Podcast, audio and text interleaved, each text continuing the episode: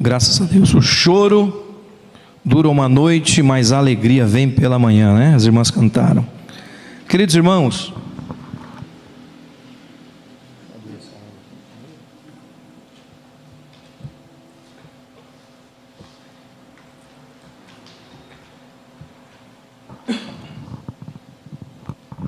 nós ainda estamos estudando sobre estratégias e eu quero dar continuidade nesta noite a este assunto que ainda está pulsando em meu coração. Quero lembrar os irmãos que nós precisamos ter um procedimento correto para vencermos né, em algumas áreas da nossa vida, porque eu tenho falado que os dias são maus, Estamos vivendo os últimos dias da igreja na terra. E, de repente, se nós errarmos o alvo, nós não vamos ter tempo, talvez, de, de consertar. É?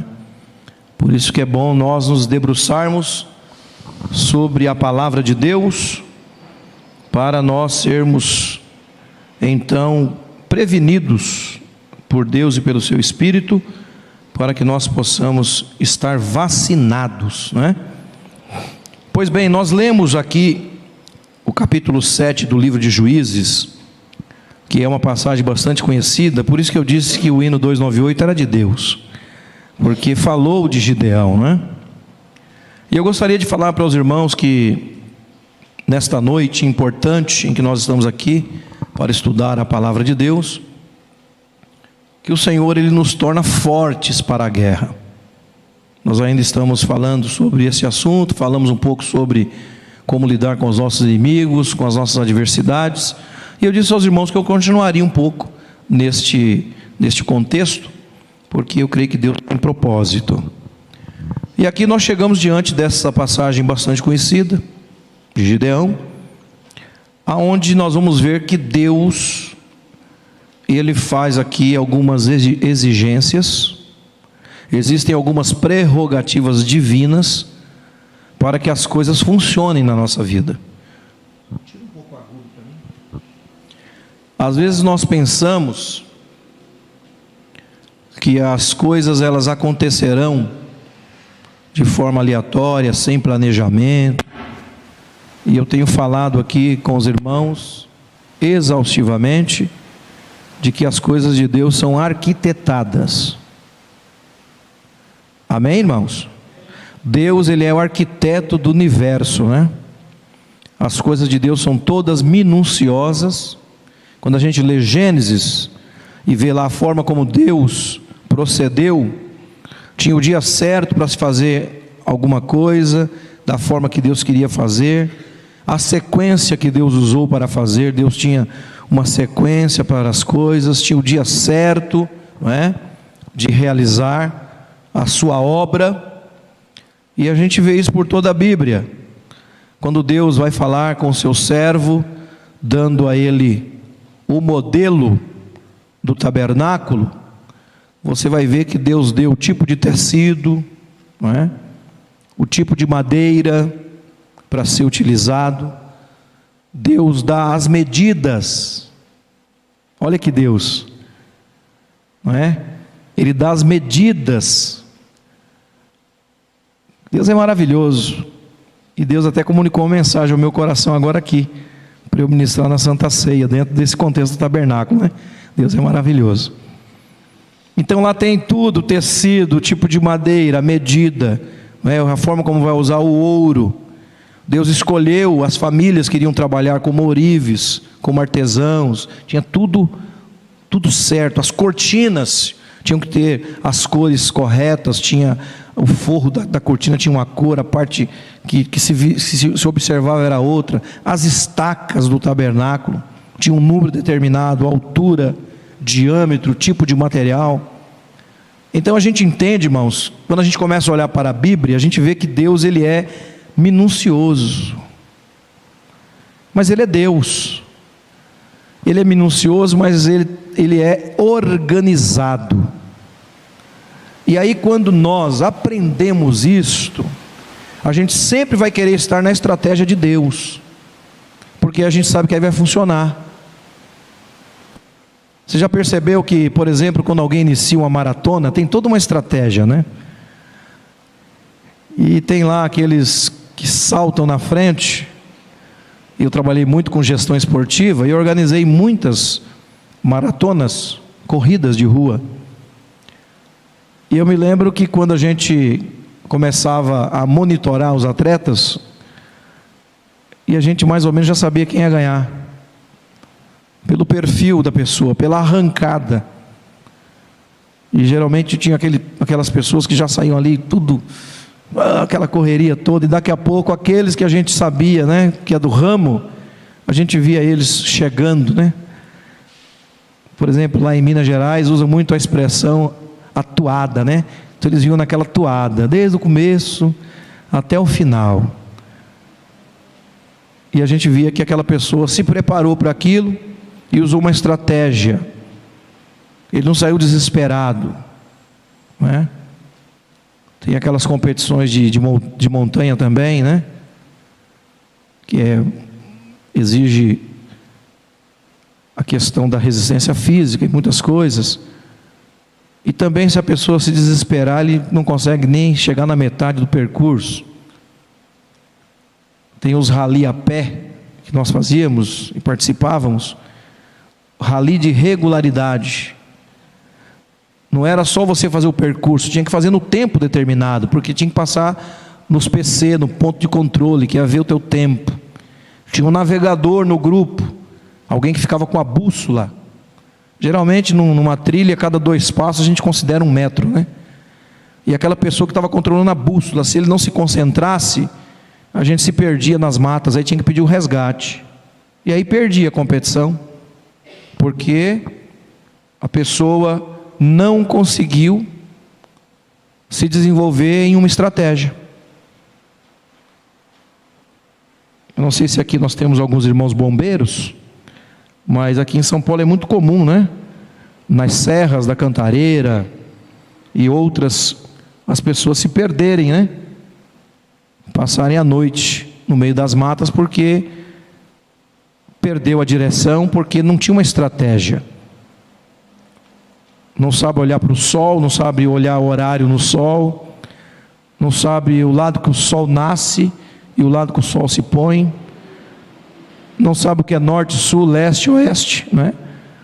E aí como é que a pessoa vai para uma mata sem saber de tudo isso? Não sabe onde procurar uma água e tantas outras coisas, né? Aí nós precisamos entender uma coisa: que quando a gente fala da nossa condição espiritual como servos e servas do Senhor, a gente se assusta. Porque tudo aquilo que nós somos, aquilo que nós e o que nós pensamos que somos, não vai prevalecer naquele momento que a gente precisa.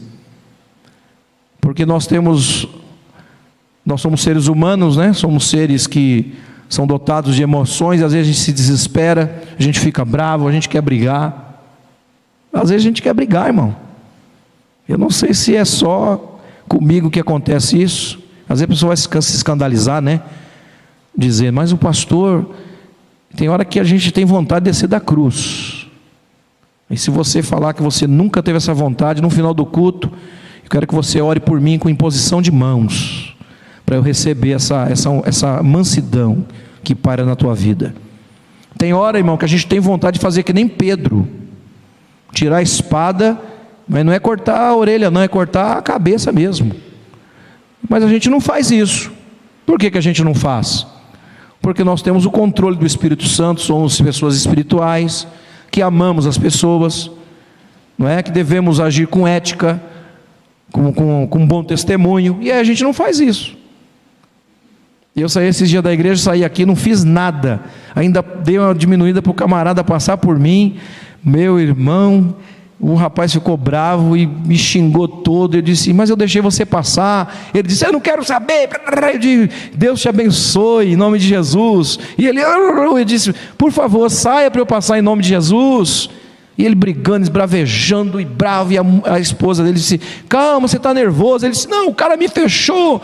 E eu vi quando ela disse assim para ele: Ele não te fechou nada, você não está nem sabendo o que você está fazendo. E ele parado com o carro assim na minha frente, com os vidros todos abertos. E eu disse: Meu querido, deixa eu ir embora, que Deus te abençoe. Aí ele pôs a mão no volante, assim, deu aquela respirada funda, e foi embora. E eu fui para o meu lado. Então as pessoas, irmãos, estão aí com pavio curto e se nós não tivermos o freio, se nós não estivermos, não tivermos a estratégia, ah, nós colocamos o pé pelas mãos. E aí nós vamos ter prejuízo. Por isso que é bom ser crente, né? A gente diz, Senhor, posso? Ele diz não. Isso eu posso, Senhor? Isso pode. Com este eu ando, Senhor? Não, com este não. E com essa, Senhor, posso andar? Não, com esta também não. Mas por que, Senhor? Não, esqueça o porquê. Deus falou não é não. Aí você diz, Senhor, e com esta aqui? Esta pode. E neste lugar, Senhor, posso ir? Não. Mas, Senhor, todo mundo vai. Conheço muitos crentes que vão, mas você não. Senhor, eu posso me vestir assim? Não. Mas, Senhor, tem pessoas que andam assim, que são crentes, para você não. As nossas decisões, aquilo que fazemos, precisam passar pelo aval de Deus. Porque senão, irmão, como é que a gente vai triunfar? Se nós fazermos as coisas da nossa maneira, de qualquer forma, e seja lá o que Deus quiser, né? Loucamente, de forma irresponsável, como é que Deus vai avalizar? Lembra que na introdução eu disse que Ele é um Deus que arquiteta, é um Deus organizado, é minucioso. Como é que Deus vai trabalhar num, num negócio atrapalhado? A bênção de Deus não virá sobre nós. Mas quando nós pedimos a Deus misericórdia, e nós somos pessoas dependentes de Deus, eu digo 100% dependente de Deus, é uma bênção. Às vezes os irmãos vão notar que algumas frases minhas, elas são coloquiais, é de propósito, que é para ficar encurtido. Porque uma igreja para prosperar, ela tem que ser dependente de Deus. Aqui, irmão, ninguém é melhor do que ninguém. Amém? Todos nós aqui somos servos de Deus. Pastor, mas às vezes um tem, sim, irmão, responsabilidade não quer dizer nada, porque a quem muito é dado também será requerido. Então, quem tem mais responsabilidade tem mais conta a prestar com Deus, mas nós somos iguais diante do Senhor, amém? Esta casa, esta igreja, este ministério, tudo isso aqui pertence a Deus, não existe um dono terreno, não, ninguém é dono de nada, não, nós somos servos do Senhor, somos mordomos Estamos simplesmente administrando alguma coisa que é do Senhor, que Ele colocou em nossas mãos e nós temos que fazer isso com, com carinho, com amor, e é porque é um privilégio para nós. Eu considero que quem faz alguma coisa para Deus é a mesma coisa de um piloto de um Boeing, que ele está lá naquela cabine pequena, mas ali atrás dele ali tem centenas de pessoas sentadas, tem sonhos lá dentro daquelas daqueles compartimentos, tem bagagem, ali tem presentes, não é? Ali tem coisas preciosas que alguém guardou 30, 40 anos para entregar para alguém. Não é? Ali tem um anel de um, de um moço que vai pedir uma moça em casamento. Não é? Então eu, eu costumo dizer que aquele piloto de avião está transportando sonhos e vidas preciosas. Então, quando a gente se coloca numa, numa posição desta, quando temos responsabilidades, a gente começa a tratar as coisas de Deus com mais seriedade, porque todos nós somos, almas preciosas para o Senhor, que foram compradas na cruz do Calvário. Amém, meus irmãos? Então veja que nós precisamos descobrir qual é a estratégia de Deus na nossa vida, em todo o tempo. Então eu disse aqui que a estratégia de Deus hoje é nos fazer fortes para a guerra. E para isso Deus fala conosco e para isso Deus exige de nós um posicionamento, uma forma de, de, de, pensar, de se portar, para que as coisas funcionem. Mas você vai entender, por exemplo, o texto de Deão aqui, que a gente leu aqui, que no final da conta, né, Deus usa os 300, mas na verdade, se a gente for olhar, quem venceu a batalha toda foi o próprio Deus. E ele deixa claro no contexto. Não é esse povo todo, não, porque eles vão se vangloriar, eles vão, vão se gloriar e vão dizer que, que é a força da mão deles que fez isso. Porque nós somos assim.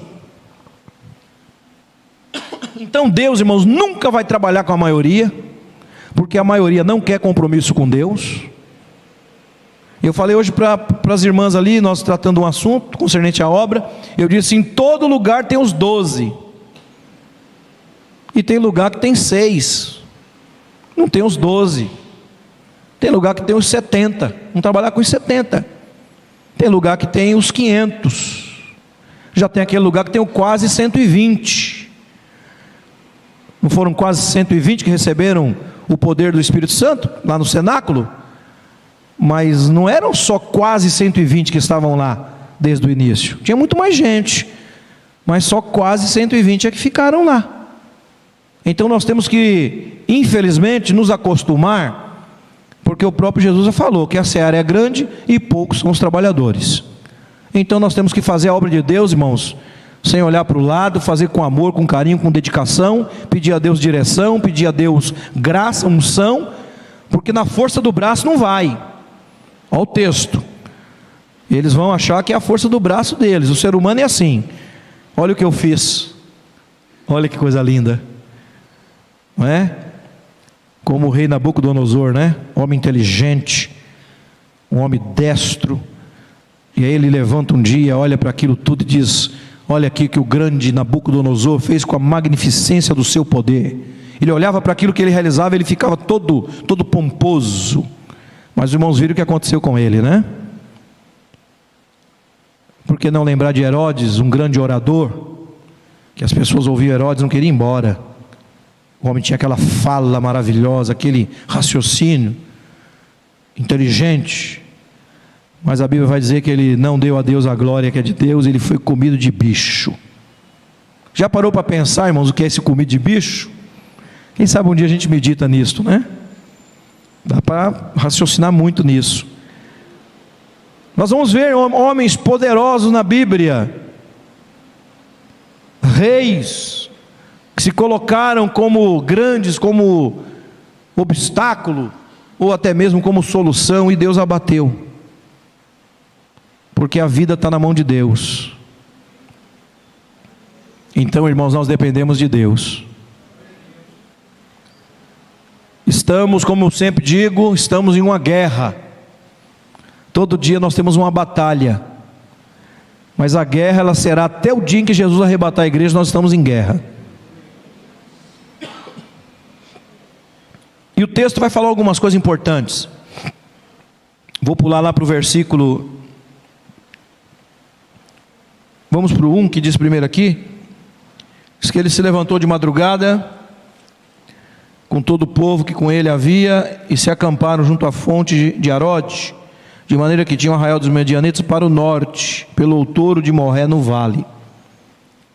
Mais uma vez destacando aos irmãos aqui,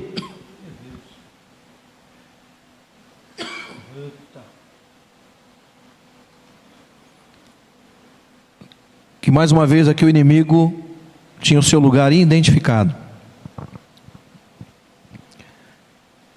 Disse o Senhor, verso 2: Muito é este povo que está contigo, para eu dar aos medianitas em sua mão, a fim de que Israel não se glorie contra mim, dizendo: A minha mão me livrou. Agora, pois, apregou os ouvidos do povo, dizendo: Quem for medroso e tímido, que volte e retire-se apressadamente das montanhas de Leade. Então voltaram do povo, 22 mil, e 10 mil ficaram. Existe uma expressão bíblica que fala covardes e medrosos, né? E eu fui aqui no texto original, propositalmente, diz assim: proclama aos ouvidos, quem estiver tremendo de medo, olha que expressão forte, quem estiver tremendo de medo, volte porque nós estamos em guerra. Quando nós estamos prontos para vencer, Deus está pronto para nos liderar. Estou falando para alguns irmãos aqui que são militares ou já foram. Imagina você ter um, um, um comandante que ele vai dizer assim para você: Nós vamos aí em uma empreitada, mas eu não sei se vai dar muito certo, não, porque não sei não. Quem que vai sentir firmeza num líder desse? Quem lidera, irmão, pode estar tudo errado lá na sua casa. O céu pode estar despencando sobre a sua cabeça. Você tem a obrigação de chegar diante dos seus liderados e dizer: vai dar certo. Pastor, isso é viver duas vidas? Não, irmão. É você saber quem é o Deus que você serve. Eu já orei para as pessoas e já vi as pessoas ganharem de Deus um carro zero e eu precisando de um carro. Ué, não é assim, pastor? A gente ora, alguém diz, pastor, eu preciso de unção com óleo, estou enferma. E a gente vai, unge, e depois a pessoa vem no culto contando testemunho assim: Eu recebi a minha bênção, mas o pastor está ali, ai, hum, ai, dói aqui, dói ali. Isso acontece também com as irmãs do circo de oração. Você tem uma dificuldade, às vezes dentro da sua casa, você está orando e Deus está dando vitória para alguém na área que você precisa. Aí vai entender isso aí, irmão. É Deus, porque Deus conhece a nossa necessidade e sabe o tempo certo de fazer as coisas. Agora, não é por isso que a gente vai esmorecer e chegar diante daqueles que precisam ouvir uma palavra de Deus, um encorajamento, e a gente dizer assim: é, o negócio está ruim, irmão. Não, então não fale, irmão, não levante. Fique quietinho, quietinha. Vai buscar a Deus uma renovação, mas não venha esmorecer o coração do povo. Porque nós precisamos, irmãos, nesses últimos dias, ter boas notícias. E a Bíblia só tem boa notícia. Glória a Deus por isso. E aqui o texto vai dizer que Deus falou: olha, manda os medrosos e os tímidos Pode mandar embora. Tem a expressão que diz covarde, e o texto original está dizendo: todos aqueles que estão tremendo de medo. Irmão, olha para cá. Deus sabe quem está com medo, Deus sabe quem é o inimigo, Deus sabe quem confia nele, Deus sabe de tudo. Agora, Deus ele usa todo um processo, vamos até dizer um processo seletivo que Deus usou aqui, para que os homens terrenos vejam quem é quem, mas Deus já sabe, amém? Porque Deus já sabe de todas as coisas, mas vamos lá, eu fiz aqui algumas anotações. Deus, na verdade, queria homens guerreiros. A definição do, do Keber, né, no hebraico, homem valente guerreiro. Deus precisa de crentes valentes e guerreiros. A obra de Deus precisa de obreiros valentes e guerreiros. Um esposo precisa de uma esposa valente e guerreira. A esposa precisa um esposo valente e guerreiro. Estou com você. Vamos vencer, vamos orar, jejuar e Deus vai nos dar vitória, porque o nosso Deus é grande. Queber, homem valente e guerreiro. Também lá no hebraico, quando fala do, do gabar, gabar no hebraico é ser forte. É uma conotação de prevalência, você tem que prevalecer. E até mesmo, às vezes, isoladamente, só você. Só você e Deus, tem que vencer. Exercer autoridade, confirmar, ser grande, poderoso colocar mais intensidade nas coisas, ser mais forte, ser valente com a vida, com as coisas, com as adversidades. Enquanto está todo, mundo desesperado aí, nós estamos tranquilos, porque sabemos que Deus está no controle. Isso é ser forte, irmãos. Isso é ter confiança em Deus. Mas a gente vai ver aqui que Deus diz para ele o seguinte: que eu não quero trabalhar com o tímido, com o medroso, né, com os covardes, eles têm que voltar com aqueles que estão tremendo de medo. E o medroso, eu pus aqui deilos, deilos no grego, é o medroso, ou tímido. Por implicação, é uma palavra que se assemelha ao infiel. Quando Deus está falando aqui sobre a questão daqueles que são medrosos e covardes, ou seja, aqueles que retrocedem, é infidelidade. Deus está falando assim: que os infiéis possam voltar para trás. Eu não trabalho com infiel. Pessoas que não têm firmeza naquilo que faz. Olha, quando a gente vai começar a penetrar um pouco, irmãos, na etimologia, no, no, nas, nas traduções, a gente começa a ficar até tremendo. Aí a gente treme mesmo na base de ver como esse Deus ele é exigente. E é coisa para nós pensarmos a igreja, porque estão banalizando o evangelho, né? E dizendo que Deus só quer o coração. A Bíblia fala diferente. Então a implicação aqui também é de infidelidade. A partir do termo Deus, que é medo, está atrelado à infidelidade. No hebraico já é medo é ragaz, significa tremer diante de qualquer emoção violenta. E aqui é literal, aqui é medo. Porque a gente confunde às vezes a palavra medo com a palavra temor, né? Tem diferença. Nós temos que saber bem onde está colocada a palavra para interpretar certo, né? fazer uma, uma hermenêutica certa do, do, do que está se falando. Mas aqui está se falando do medo mesmo, está falando de medroso mesmo, daquele que treme, que treme as pernas, não é? Especialmente quando estão sobre uma emoção forte, ficam admirados, inquietos, aquela inquietação, aquele desassossego, né? Por isso que Jesus diz: Não estejais inquietos por coisa alguma, antes, antes vosso Deus sejai conhecedor de todas as vossas necessidades, etc, etc. Não, não vos preocupeis com aquilo que é vez de vestir e comer, porque tem gente que está assim naquela, naquela ansiedade. Só que a Bíblia está dizendo: não sejais demasiado, é o exagero, que a gente tem que, se, tem que se preocupar com as coisas, mas não ao ponto de não dormir, né? A pessoa está preocupada aí, não dorme, não come, daqui a pouco está com uma depressão, está com problema estomacal e está com fraqueza, porque aquele problema está tomando conta daquela pessoa. Então precisamos tomar cuidado com isso também, não é? Essa inquietação depois fala do tímido, que também está dentro do contexto. Tímido, no grego, é delial.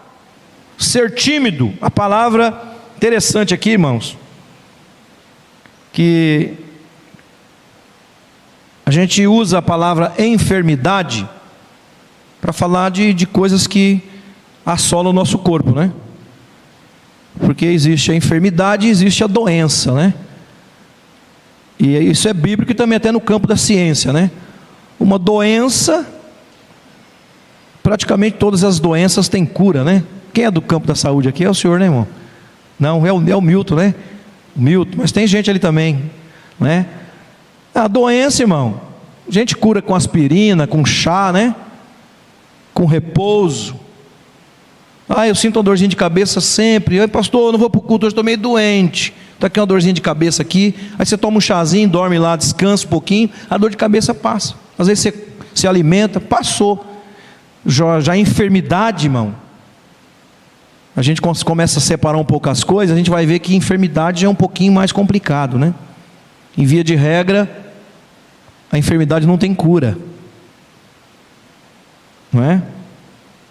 Isso eu estou dizendo na ótica humana, obviamente. Que para Deus, Ele cura tudo, doença, enfermidade, Deus cura gripe, câncer, AIDS. Para Deus, nada é impossível.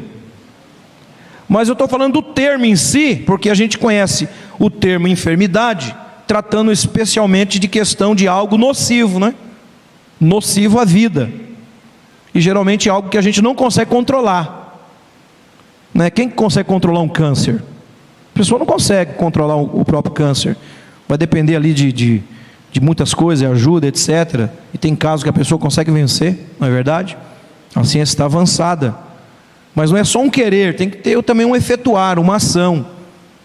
Aí o termo aqui, quando fala desse termo que eu estou citando, que quando eu estou falando aqui do tímido, do medo, a palavra enfermidade vem do latim infirmitatis, que significa fraqueza. A palavra infirmitatis vem da raiz infirmos, que significa fraco ou débil.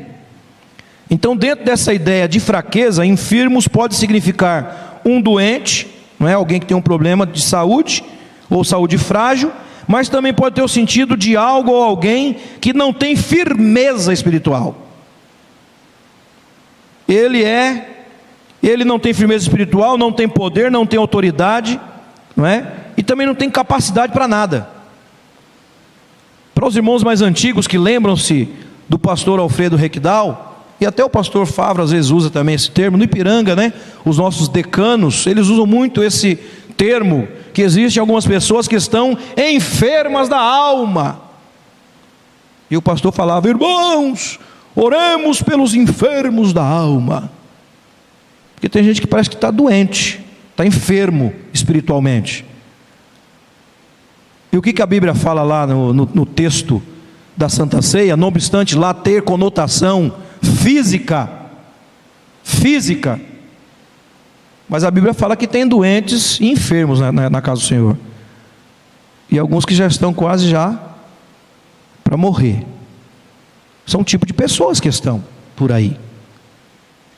Nós precisamos sim ter a hombridade de olhar para o nosso espelho espiritual, aquele nosso, aquele espelho que tem o seu nome, e você olhar e dizer: Senhor, como é que eu estou?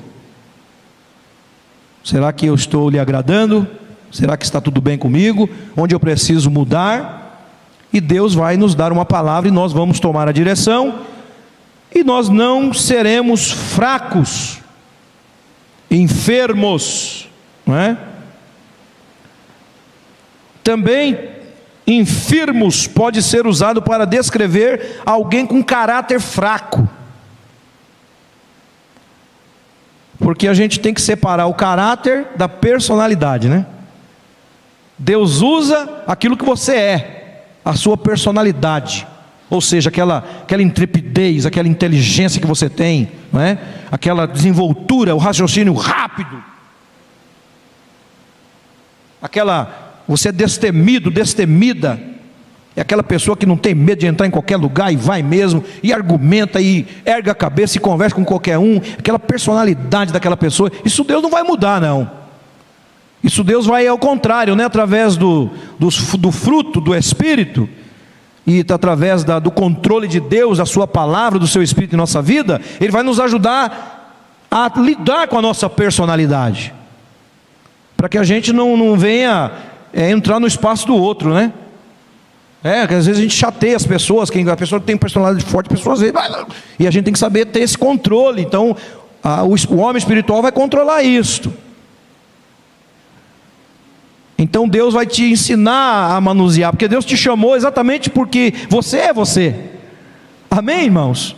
Deus não nos chamou aqui para nós sermos robôs, para ser todo mundo igual, todo mundo cantar igual, pregar igual, tocar igual. Não. Deus vai usar a ferramenta de cada um, a desenvoltura de cada um, misturada à unção do Espírito, e isso sintetiza o que? Uma grande obra para Deus. Então Deus vai usar cada um na sua, na sua condição. Mas mas, se nós olharmos para essa questão do, do caráter, que também pode ter aqui a conotação do enfermos, caráter fraco, são aquelas pessoas que eles não conseguem se firmar espiritualmente. Porque Deus, irmãos, ele muda o caráter. A palavra muda o caráter. Por isso que a Bíblia diz: aquele que roubava não roube mais, o que mentia não minta mais. Porque Deus muda, não é? As obras que, que a carne ela realizava, as obras que imperavam na nossa vida, elas são sucumbidas por uma condição espiritual. E aí nós começamos a ser chamados de santos. Aleluia. Justificados servos e servas do Senhor. Aí você está andando por aí, tem tanta gente querendo receber tanto título de não sei o que, não sei o que lá, e alguém chega para você e diz assim: Oh, eu estou olhando para você, pelo jeito que você fala, assim, o jeito que você faz os seus negócios, as suas coisas, você só pode ser crente. Eita, irmão, aquilo é gostoso a gente ouvir essas coisas, né? Porque é gratificante a gente entender que as pessoas, elas sabem exatamente como o crente tem que se portar. Sabia disso?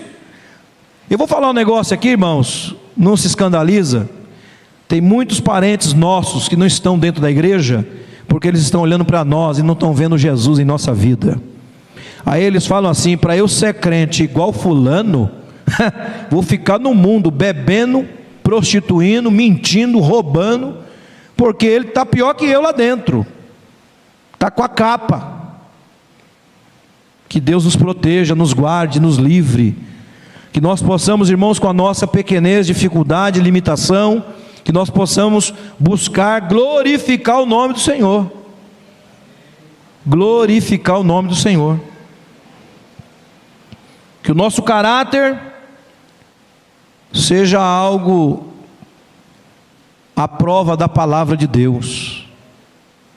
Que nós possamos buscar sempre no Senhor transformação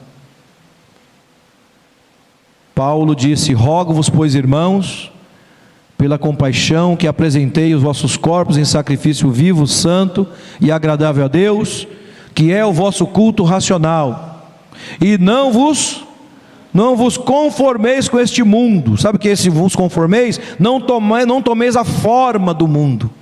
Não é para a gente ser igual. E o mundo aqui é, são as pessoas. Para nós termos a mesma atitude é? E às vezes a gente, quando vê esse texto, a gente fala assim: não, então o mundo está perdido e eu estou no céu. Não, irmão, você não está no céu ainda. Nós ainda não estamos nos céus. Nós podemos ainda errar o alvo se nós não vigiarmos. Então nós precisamos buscar esta força espiritual, esse fortalecimento de Deus, sabendo que Deus ele vai falar com você e comigo ele vai exigir como você deve se portar. Porque não adianta a gente falar assim, não, eu sirvo a Deus, vou para a igreja, eu canto no coral, canto na orquestra, eu prego, eu sou obreiro, sou dizimista, mas é o seguinte, pastor, eu faço com a minha vida o que eu quero. Aí, meu irmão, minha irmã, vai sempre faltar alguma coisa para você. Sempre vai faltar alguma coisa. Agora, quando a gente diz, não obstante eu ter isso, ser aquilo, ser capacitado nesta área ou em outra, mas se não é Deus na minha vida, eu não consigo dar um passo. A gente reconhecer de que Ele é na nossa vida. Ô irmão, como Deus se agrada disso.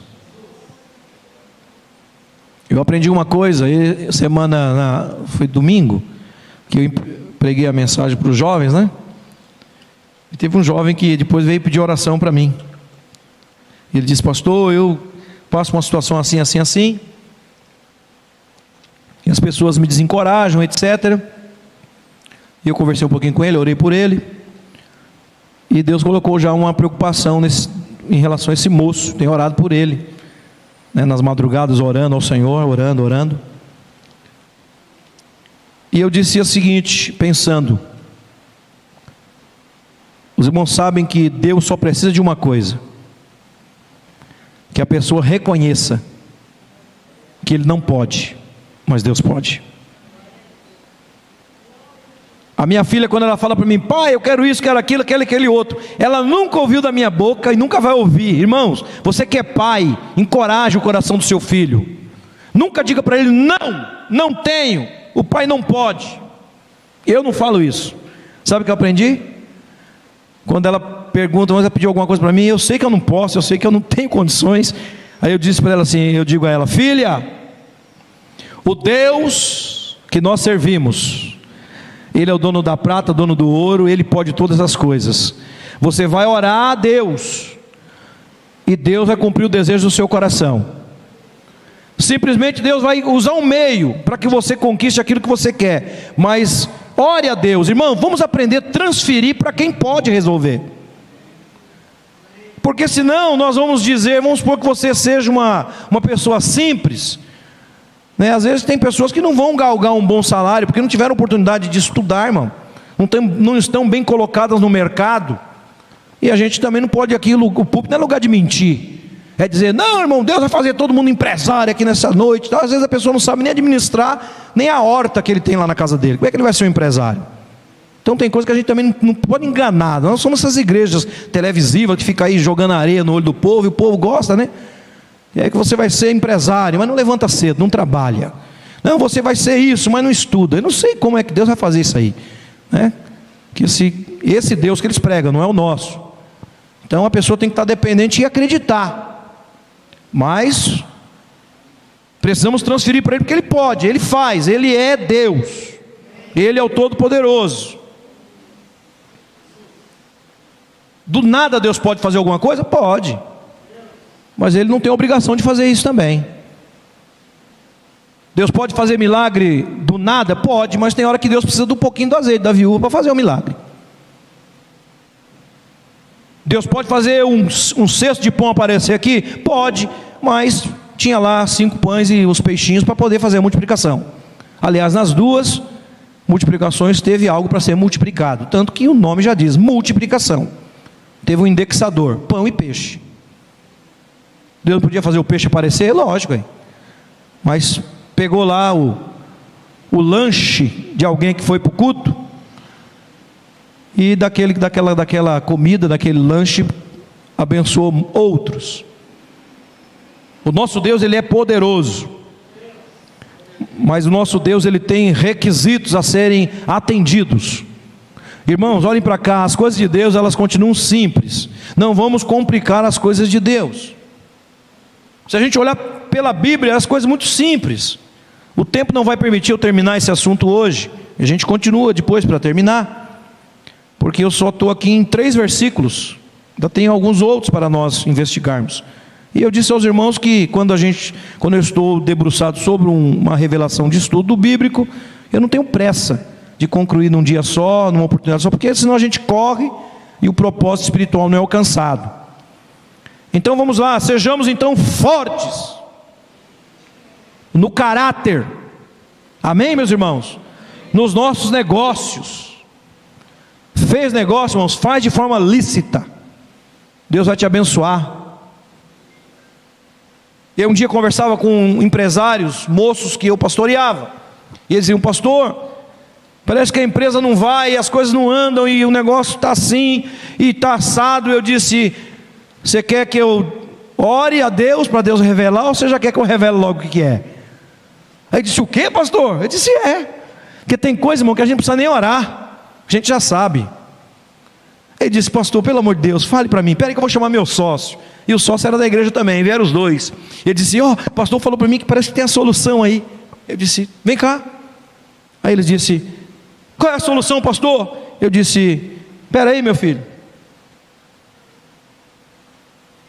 abriu o sistema dos dizimistas da igreja. Está aqui, os irmãos não são dizimistas.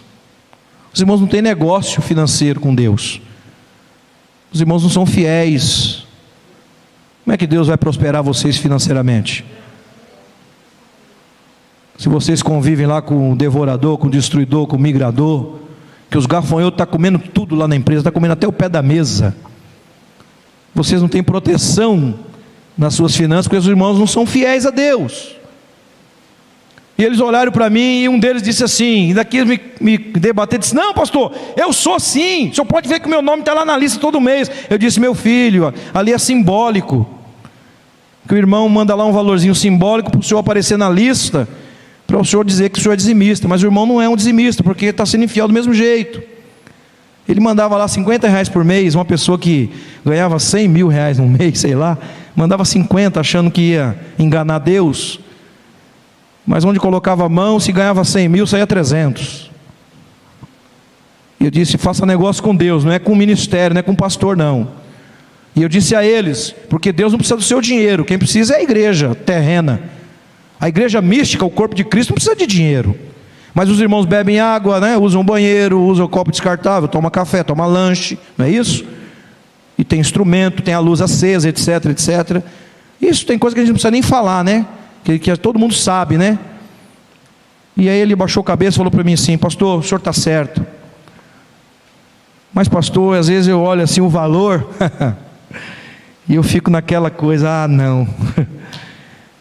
Eu falei: Meu filho, se você não está conseguindo fazer nada com 90%, os 10% não vai resolver. O que, que é mais? É 90% ou 10%? Se 90% está tudo errado, para que mais 10? Mais 10 não vai dar certo também não. E Deus prosperou aqueles homens, aqueles moços,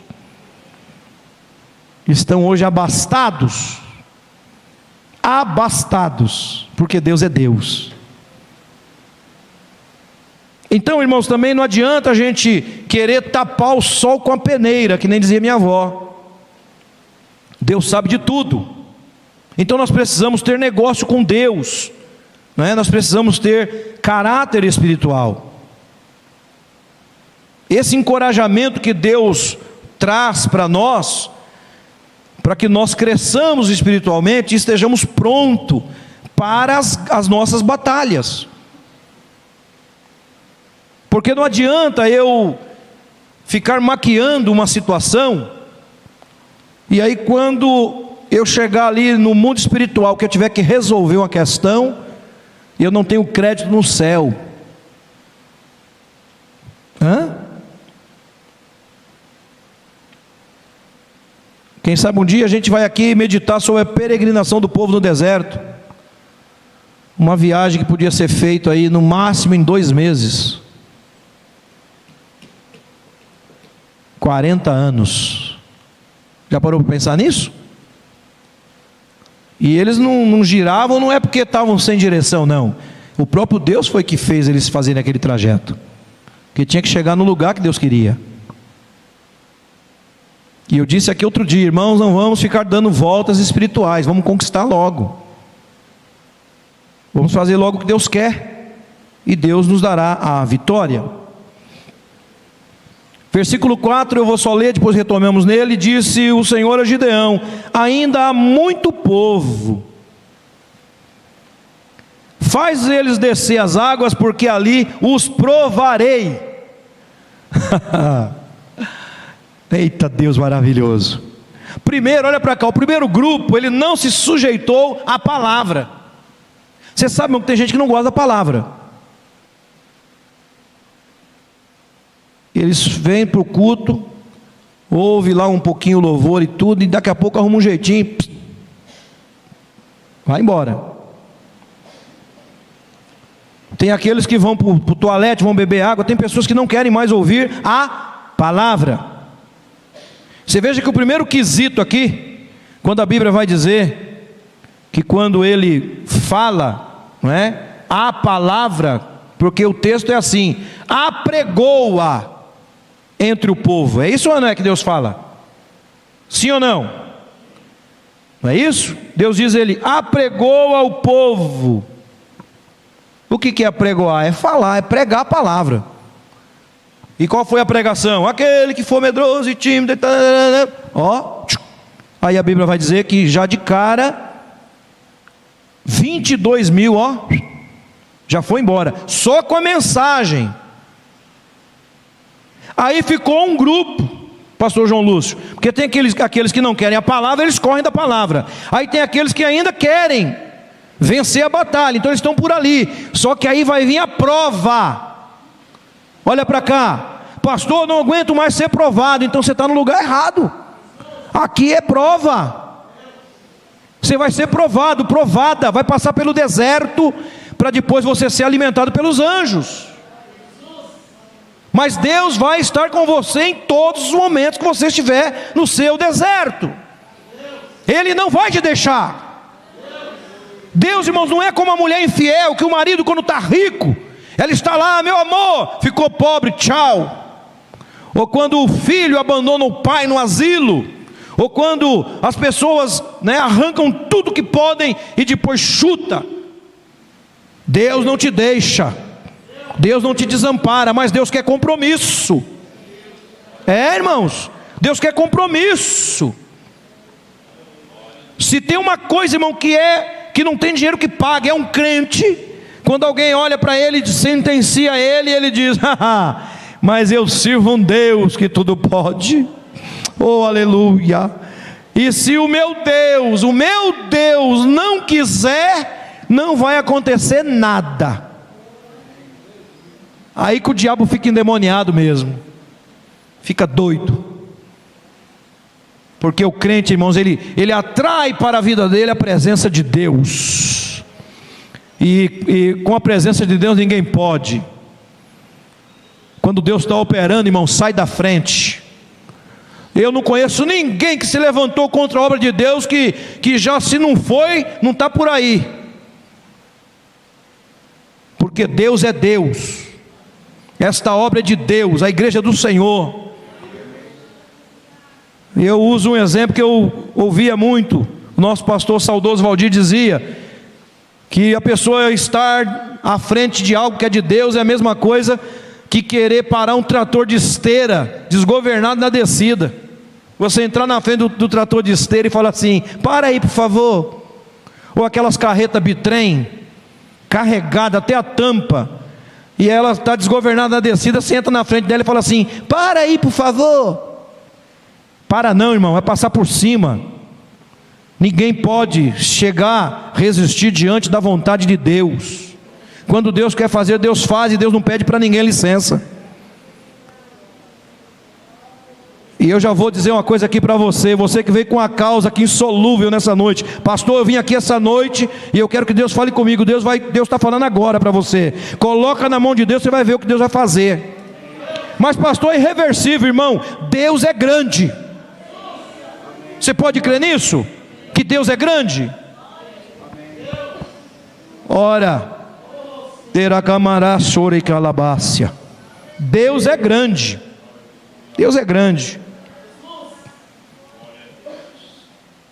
Tenho três minutos, eu ia até contar um testemunho aqui, mas acho que dá tempo. Três minutos, vou contar rápido. Eu tive que mover um processo e precisei de um advogado. E aí o advogado entrou e tal, e tudo certo, e, e eu ganhei a causa.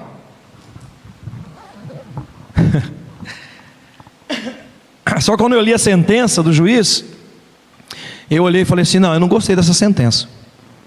Eu tenho o direito de não gostar, eu não mando no juiz. Mas eu falei: não, esse, essa sentença aqui, eu acho que eu tinha direito de mais alguma coisa. Já, vejam, observe, era uma sentença já favorável a mim. Eu disse: não, eu preciso e precisava ser contemplado melhor nisso aqui, nessa decisão. Aí eu liguei para minha advogada, excelente advogada, disse assim, assim, assim, assim. Ela falou assim: Pastor, o senhor já ganhou, já está bom, vamos executar esse negócio aí. E o senhor já pega o dinheiro e glorifica a Deus e está tudo certo. Aí eu disse: Não, mas eu tô, não, aqui eu não gostei desse ponto aqui, desse assim, assim, assim. Comecei a discutir com ela a decisão. Aí eu falei para ela assim: eu quero que você entre com, com embargos aí, que eu quero que ele reveja essa, essa decisão dele. Ela disse: ah, dificilmente, eu nunca vi juiz retroceder nisso aqui não, mas eu falei: não, mas eu quero que você faça isso. Mas antes eu fui orar. Eu disse: Senhor, eu não estou querendo nada que é de ninguém, só quero que é meu. Não quero nada de ninguém, quero só o que é meu. O que é meu eu quero eu não posso ser lesado. Então, Senhor, por favor, eu acho que a sentença ela é boa, mas não é aquilo que eu esperava, porque tem isso, aquilo, aquele outro, na oração. Aí Deus colocou coragem no meu coração, eu fui, falei com ela, ela entrou com os embargos, aí saiu lá o. Aí o juiz diz lá, faço lá uma retificação, e ele acatou exatamente aquilo que eu, que eu reivindiquei, da forma como foi falado ali, que ele entendeu também que que eu tinha um direito ainda mais daquele, daquele, daquela outra situação. E aí ele, pumba, deu a decisão como eu queria. Oh, irmãos, Deus é Deus. Os magistrados estão aí a serviço da população e devemos orar por eles. Vamos ter um aqui conosco no mês de setembro, um juiz nos ensinando uma palavra. Mas, quem está no controle é o teu Deus, é o meu Deus, é o nosso Deus. Ele não perdeu o controle. Ele vai preparar tudo. Pastor, será? Não, irmão, você pôs, você falou será, acabou. Porque com ele não tem negócio de dúvida não. Você vai sair daqui crendo.